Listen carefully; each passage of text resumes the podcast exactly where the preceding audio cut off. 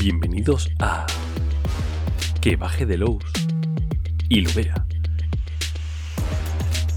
El único podcast que dice que ha terminado de hablar de un libro y vuelve a hablar del libro. Con ustedes, Cazadores de Sueños de París 2 Electric Boogaloo.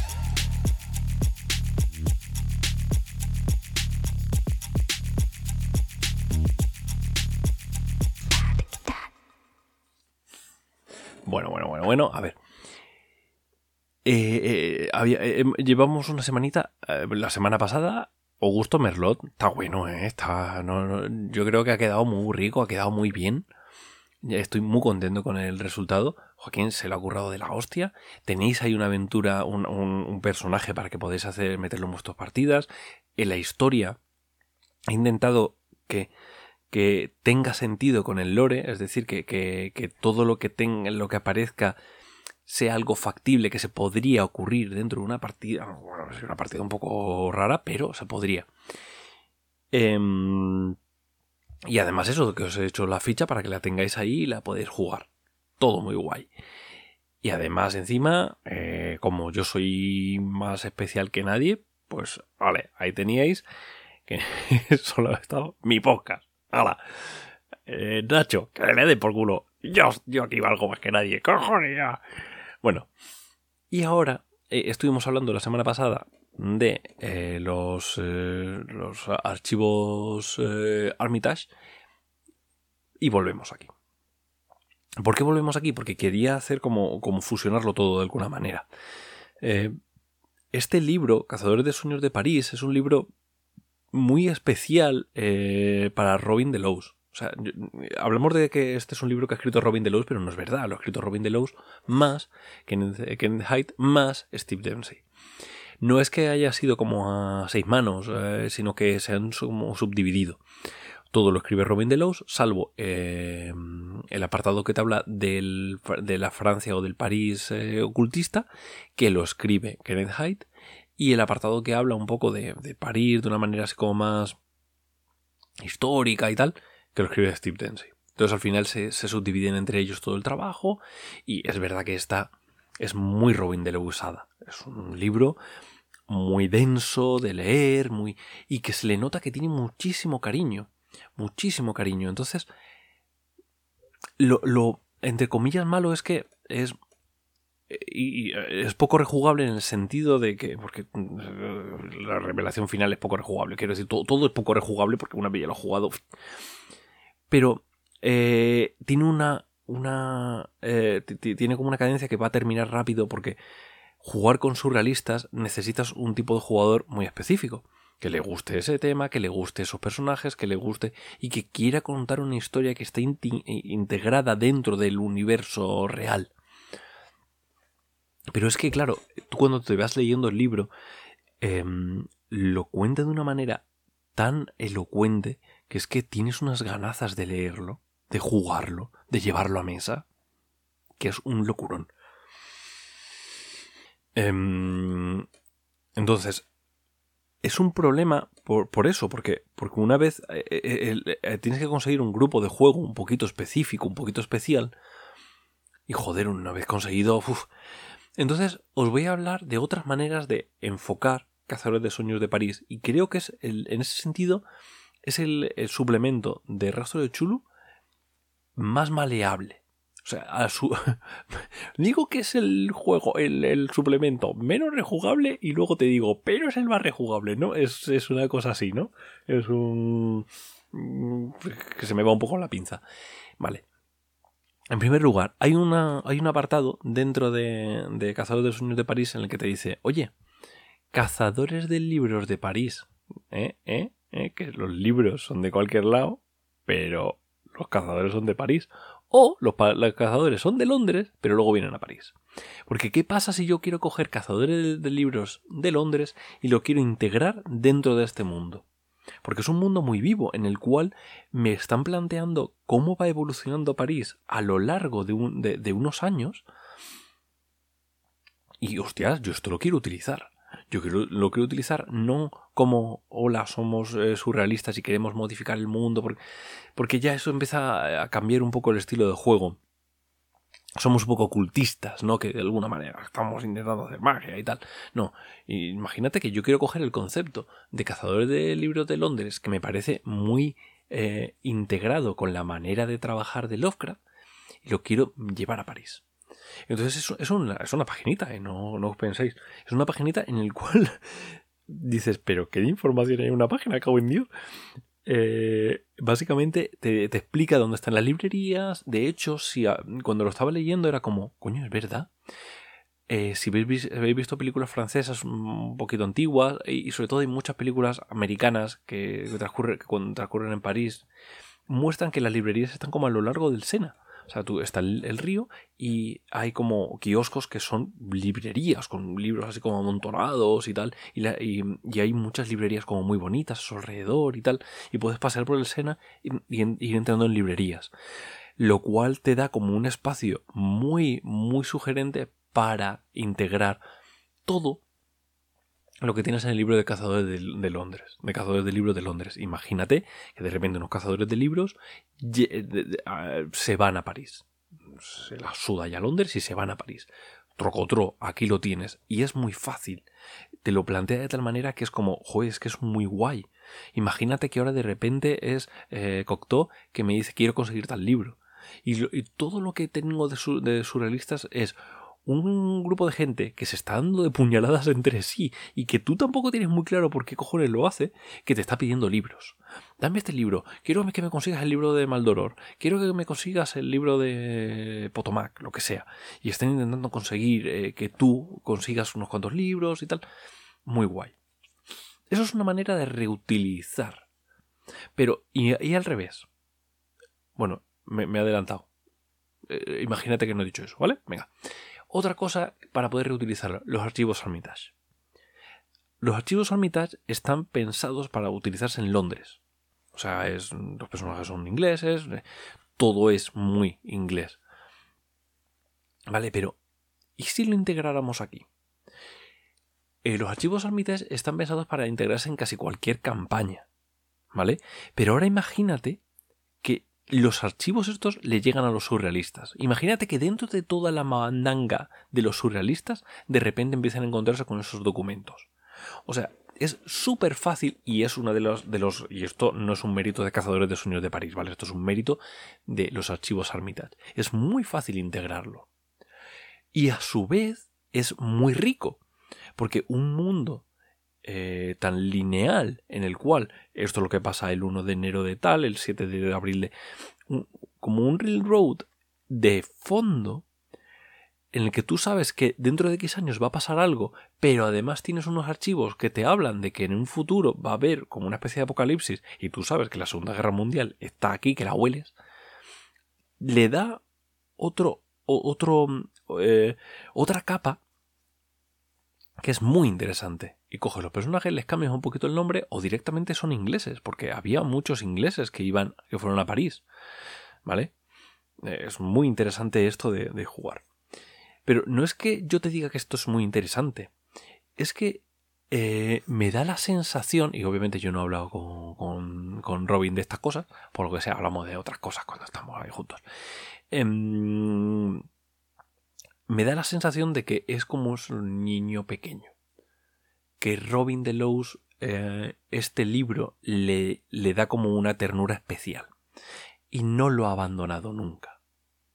¿Por qué digo que no lo ha abandonado nunca? Porque eh, sabéis que, que, cuando no está ahí a pico y pala con la campaña de Raven, eh, compra Raven. Hombre, no, es que esto es la hostia, o sea, es un es una cosa muy loca lo que están haciendo con el Kickstarter de Raven esta gente de Sadulan.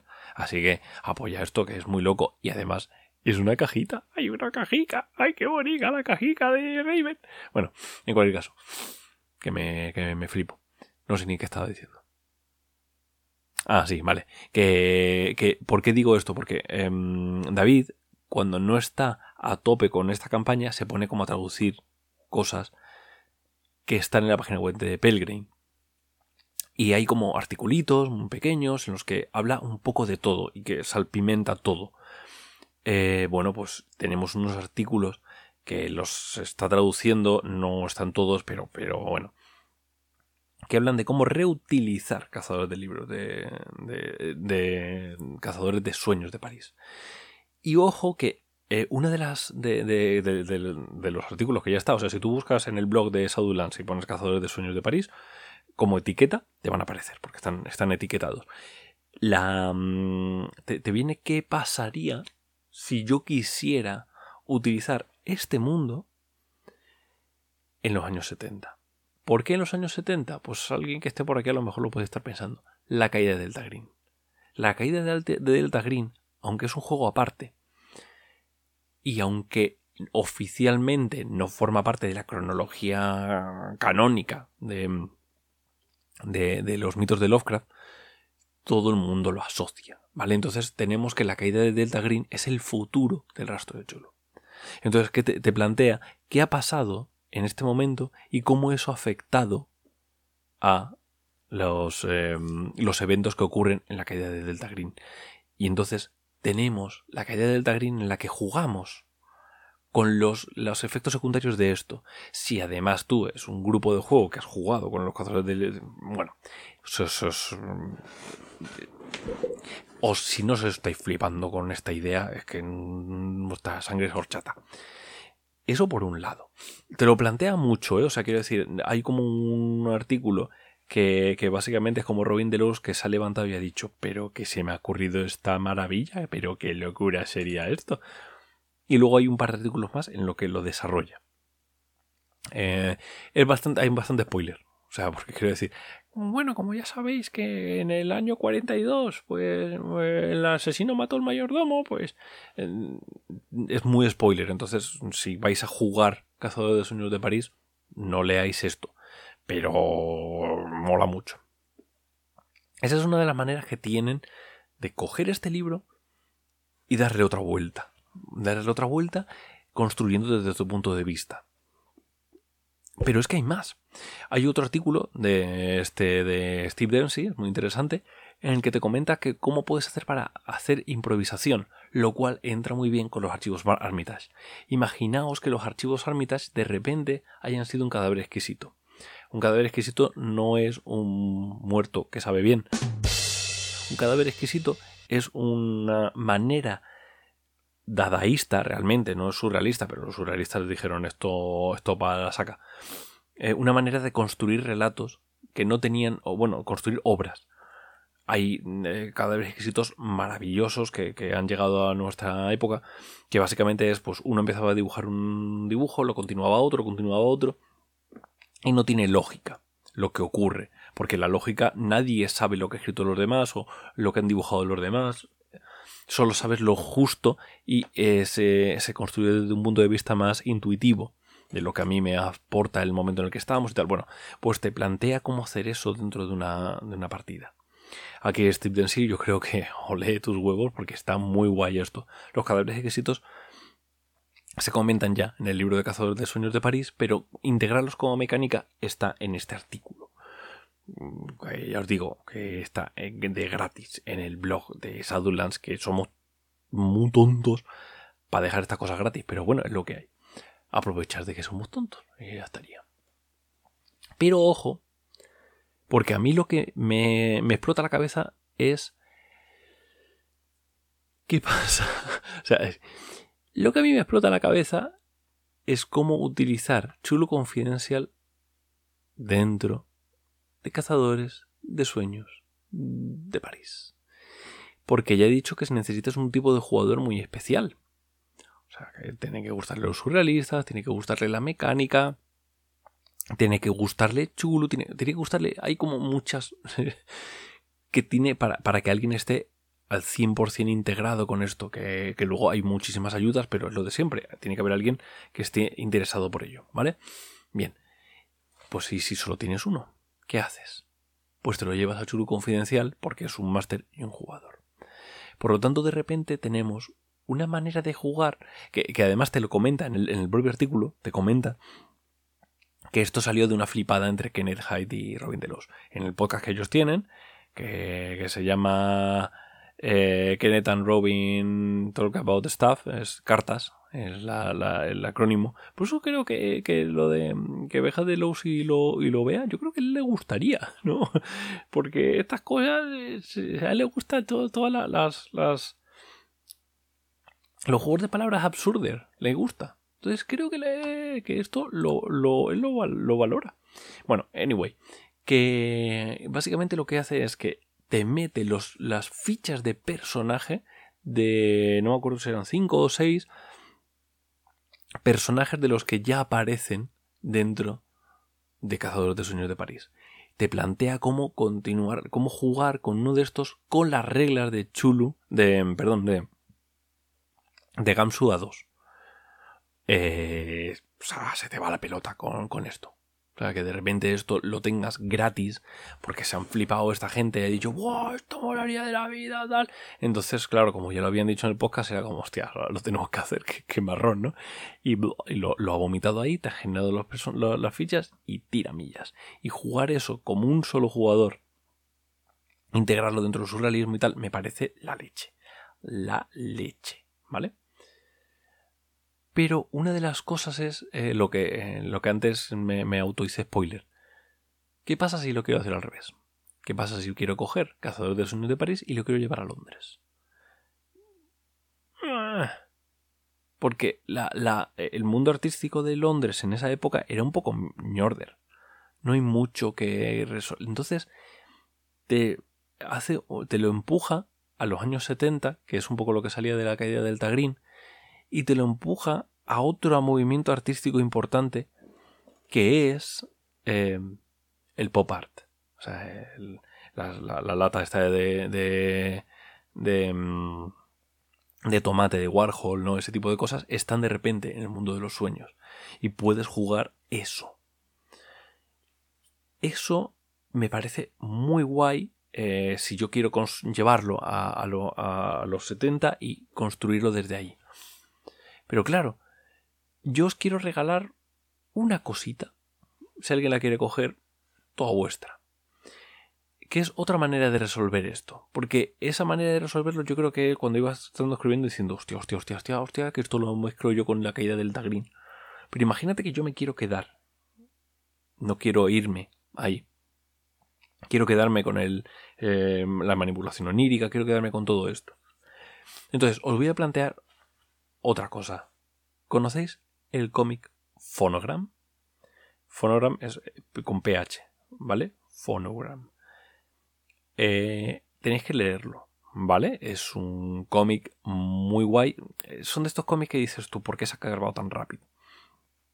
Pero bueno, es del creador de The Wicked and the Divine, de, de Die, que es un cómic maravilloso y un juego de rol súper interesante que yo anuncio en primicia, porque yo anuncio en primicia todo lo que me sale de los huevos.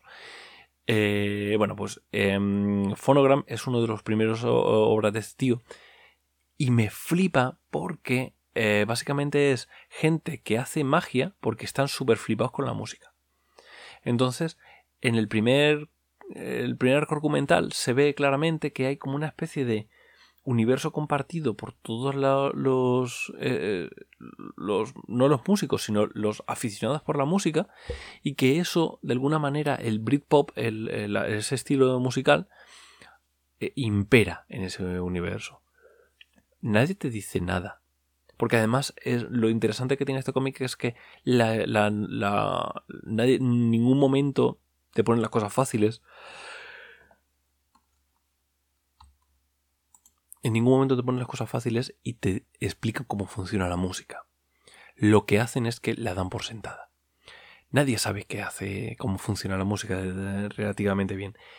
Este, este cómic es, eh, me, lo, recomendó Tomás Endarrubia, que lo conoceréis si estáis en el, en el chat de, de Red Key Books porque está todo loco y está todo puto de ahí y sobre todo lo conocerás porque es el escritor del de, libro este del no sé qué del invierno o el invierno del no sé qué el, Midnight con R. Arturo, ¿vale? que es uno de estos libros que estamos todos dando el F5 a ver si sale más información de esto porque estamos muy flipados con este juego, con este juego, ¿vale? Pues este tío me, me recomendó que me leyera Phonogram y dije, a sus pies, señor Senderrubia, a sus pies. Eh, eh, eh, este universo que pues, es como que todos los, los aficionados a la música comparten este universo y reescriben las reglas del universo a base de, conseguir fiestas musicales y tal. Y, tú, una vez estás leyendo toda la manipulación onírica, cómo funciona el surrealismo, cómo funciona la inestabilidad, es que no tienes que hacer nada, nada para decir el universo de las tierras del sueño ha sido modificado en vez de por el arte o en vez de por el movimiento artístico del surrealismo por la música. Imagínatelo, no llevártelos a los 70 o a los 90, que sería el Britpop, no sería los Beatles. Es... Imagínatelo llevarte a los 60 al, al, punk, al punk más, más garage, más, más bestia, y cómo fue creciendo hacia el movimiento más punk de los 70 y tal. Imagínate llevarlo hacia allá. Imagínate llevarlo a unos punkies que de repente empiezan a descubrir que pueden modificar la tierra de los sueños, además, claro, con drogas sintéticas y tal y cual, esto le da otro, otro empaque, y eso lo asocias a cazadores de libros de París, de, de Londres, y como alguien está intentando hacer un hechizo a base de los fulcros y todas las movidas estas. O sea, imagínate encajarlo todo dentro del universo de Phonogram integrarlo como si eso ellos nunca hubieran sabido que estaban en la tierra del sueño. O sea, o sea, si alguien lo hace que me invite a la partida porque yo me flipo, ¿sí? ¿vale? Y ya estaría. O sea, quiero decir, necesitas este libro. O sea, este libro está planteado claramente para que te explote la cabeza. No será el juego más fácil de llevar a mesa, pero es el juego más fácil que, que leerlo te inspire. O sea, dentro de toda la parte de rastro de Chulu, me parece de las cosas más inspiradoras que hay. Ahí ya estaría. Ya, ya está. 22 minutejos. ¿Y la semana que viene? ¿Eh? ¿La semana que viene qué? Fear itself. Fear itself. Porque como si no tuviéramos suficiente, ¿no? Madre mía. Madre mía.